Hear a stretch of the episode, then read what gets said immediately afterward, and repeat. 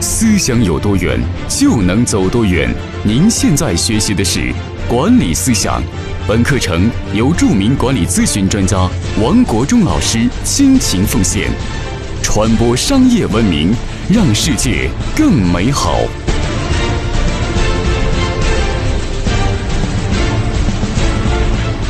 各位朋友，大家好，欢迎每天打开手机收看我给你分享管理咨询方面知识。今天跟大家分享一期非常重要的内容，在连锁服务行业或者连锁销售行业，你如何发展合伙人，让你的员工操心起来，让你的员工激活，让员工当家做主，让你的公司的老板变得省心，让公司的业绩倍增。大家知道，中国经济过去三十年取得了非常瞩目的成就，经济高速的腾飞，为什么？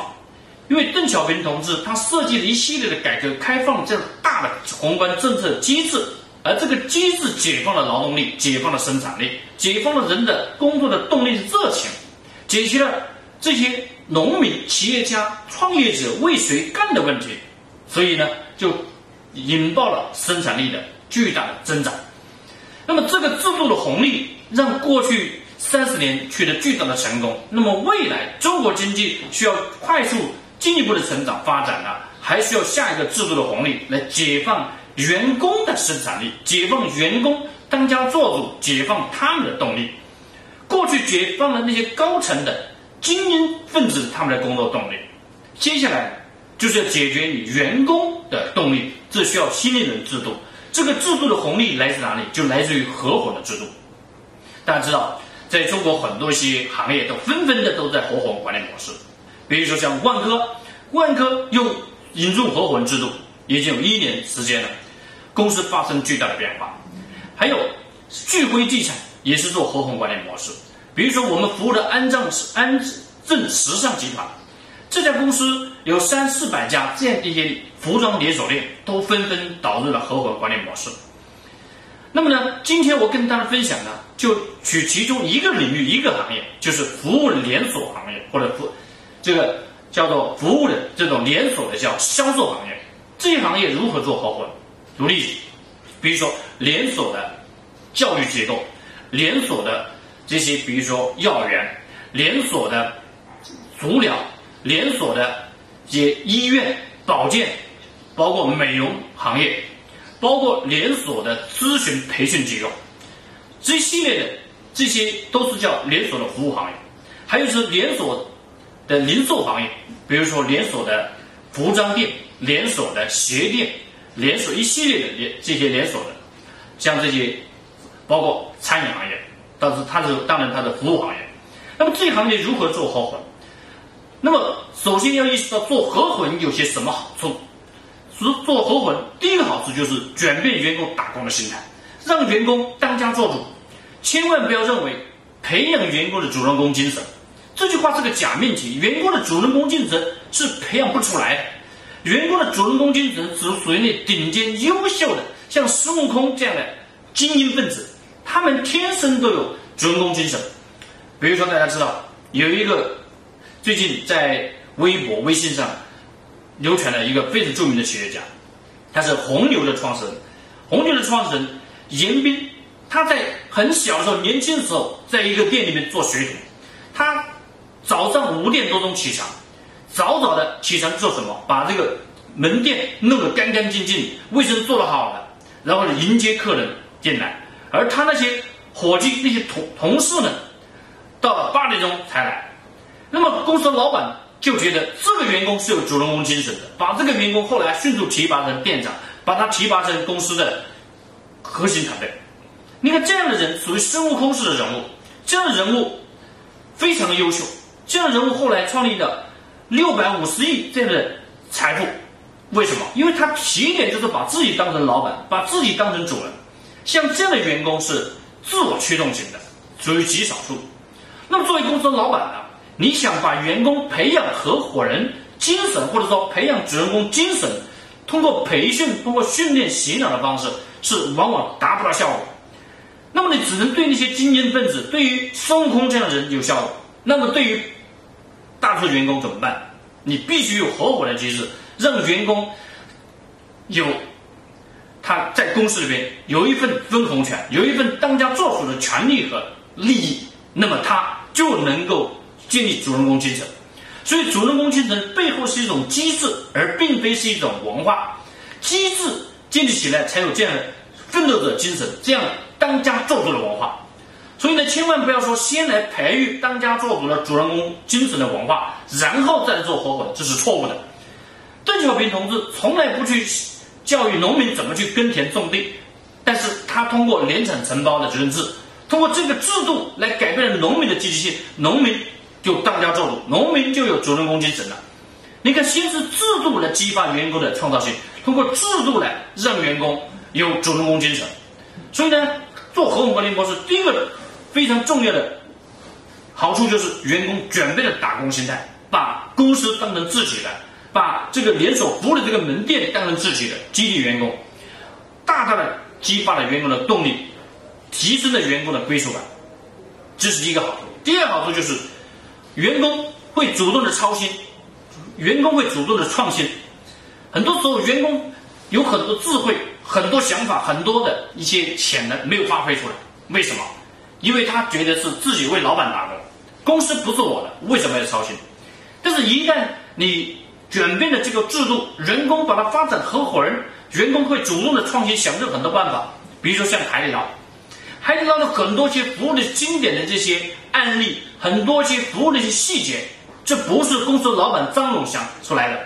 张总曾经他跟记者说，这些好的想法、好的创意都不是我一个人想的，都是团队员工自己想的。为什么员工？我们把员工当成自己的亲人，把员工当成公司的主人，那员工自己就去想办法，就这么个道理。所以呢，很多时候你公司存在很多问题，你的门店连锁的这些服务行业很多问题，员工为什么视而不见？为什么员工打工？员工不是为自己干，是为你干，所以他就不会想办法，不会创新。所以呢，就一旦引入了合伙人，那么员工就不一样。就积极的创新，积极的操心起来。只有让员工转变的心态，员工才会操心。否则，只有你公司老板一个人操心，或者几个高管一起操心，这都是没有系统的动力。所以，合伙管理模式是构建系统的动力，而不是高管的精英分子的动力。好，这是第二点。第三点呢，员工会主动降低成本。为什么？每降低了一分钱的成本的浪费。都是等于增加了利润，增加利润跟员工有关系。员工为什么不操心？只是有两个问题：第一，为谁干的问题，你有没有解决？员工为自己干，那跟为公司干是两码事，动力绝对不一样。第二，员工觉得干的值还是不值？如果说员工他所付出和回报他觉得不值，所以他就不会操心，不会卖命。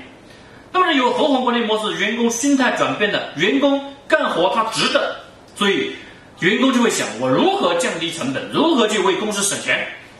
那么这个方式呢，极大的调动员工的积极性，主动降低成本。所以呢，在生产行业，我们所服务的生产行业里面，我们去服务的服务的生产行业，只要一旦导入这个机制，生产系统它很快把效率提升，而且把成本降低下来。过去你是怎么通过绩效指标的方式进行考核？考核不下去，而且呢很难持续。而现在有了这个机制就不一样了，那么员工会主动的操心起来。好，这就是第三个方面非常重要的好处：主动的降低成本，提高效率。第四，可以帮助你公司留住核心人才。很多公司说缺人才，为什么缺人才？是因为你公司缺乏一种引入、留住人才的机制。所以呢，你要通过建立合伙的管理模式来筑巢引凤。你有了好的平台，有好的机制，那接下来你招聘优秀人才进来，你通过这样的机制把它宅住、留住，留在你的平台上，创造极大的价值。所以，留住核心员工，留住那些能够做事情、能够创造结果、有能力又好人品的人，把它发展好，对于公司长远的发展极大的好处。好，那么接下来你如何操作？合伙人，一个门店，一个连锁的一个门店，你怎么去操作呢？接下来我跟大家分享，如下几个非常重要的步骤。第一个步骤就是对你的门店做估值，估值非常重要。你只有做到估值，那么接下来你让员工入伙就有一个数据，有了依据。那么你的门店估值八十万，还是一百万，还是两百万？你必须清晰的有个模型把它估值出来。那么估值有很多方法，那么有有形资产和无形资产，还有客户资产，包括你未来的利润。那么这些要素都综合考核进来，把它融入进来，来评估你这个店到底值两百万还是值一百万。但是你千万不要认为你这个店只是初始投资五十万装修和包括一些初始投资作为估值，这是极其错误的。这叫做有形的投资，还有你沉淀的客户资源以及品牌的影响力，在周边社区建立起的良好的口碑，这都是资产，都要把它评估起来。好，这是第一步，叫做估值。有了估值在之后呢，接下来做第二步，做入股。那么入股要分对象，入股分对象，第一，什么人入股？那么什么人确实什么条件，你必须清晰的把它列出来。那么呢，作为连锁服务行业，你必须让这个店长入股，还有副店和核心的成熟性的员工入股。那么这个入股必须有能力的要求，必须有业绩的要求。还有文化价值观方面的要求，如果达不到，你宁可不让他入股。所以呢，做合伙管理模式它是科学的机制，它不是说你想发展就随便，哎，就点这几个员工已经跟我五年了啊，我就可以把它发展合伙，不是这样的，而是要通过科学的维维度进行考察，要考察什么？要考察一是能力，第二是业绩，第三是价值观，再就是第四个维度就是他的发展潜力，这每一个指标都非常重要。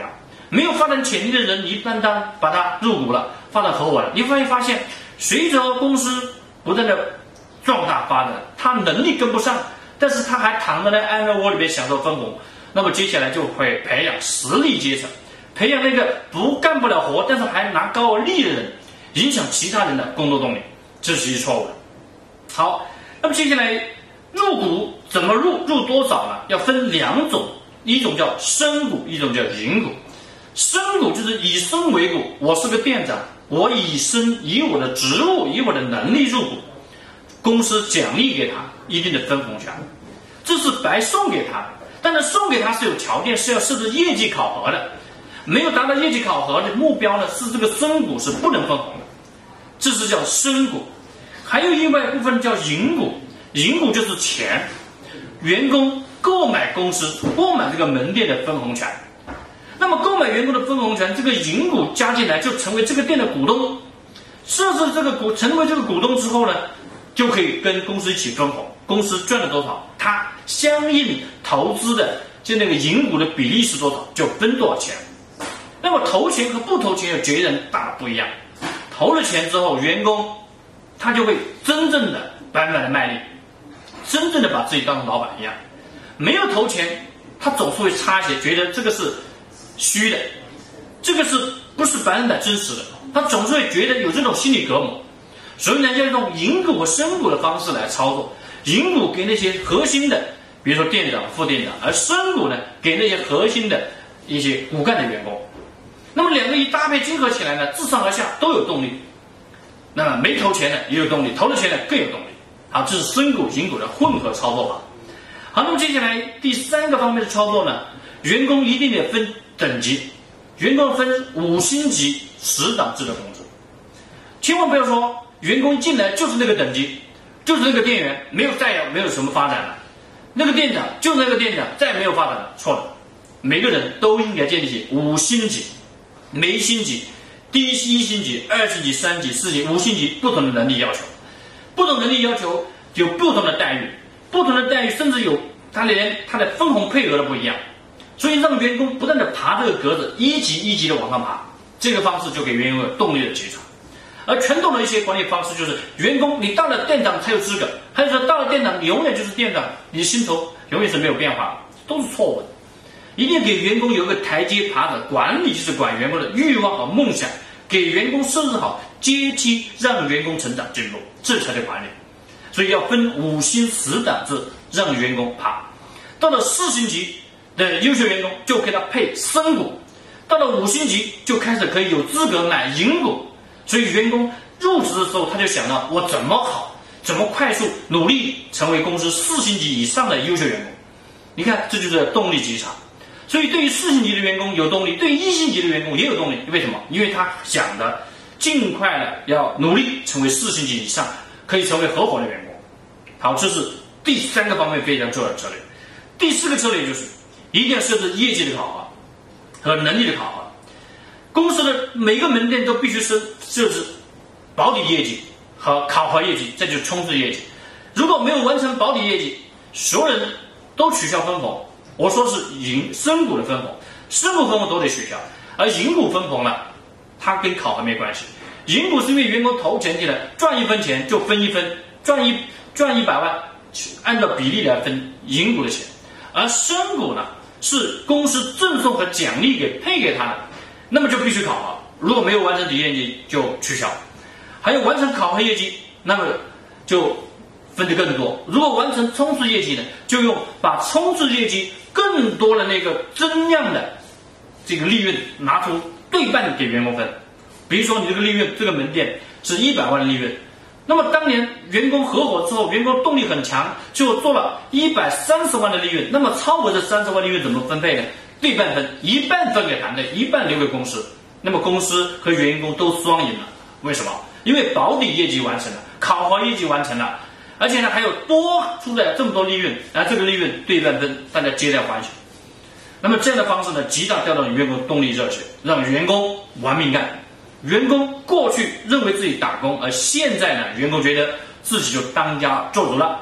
好，今天跟大家分享这里，欢迎您每天打开手机。来收看我给你分享领导力修炼，包括创业案例，包括合伙管理模式，包括执行力，包括企业文化建设一系列方面的知识，帮助您公司成长。谢谢。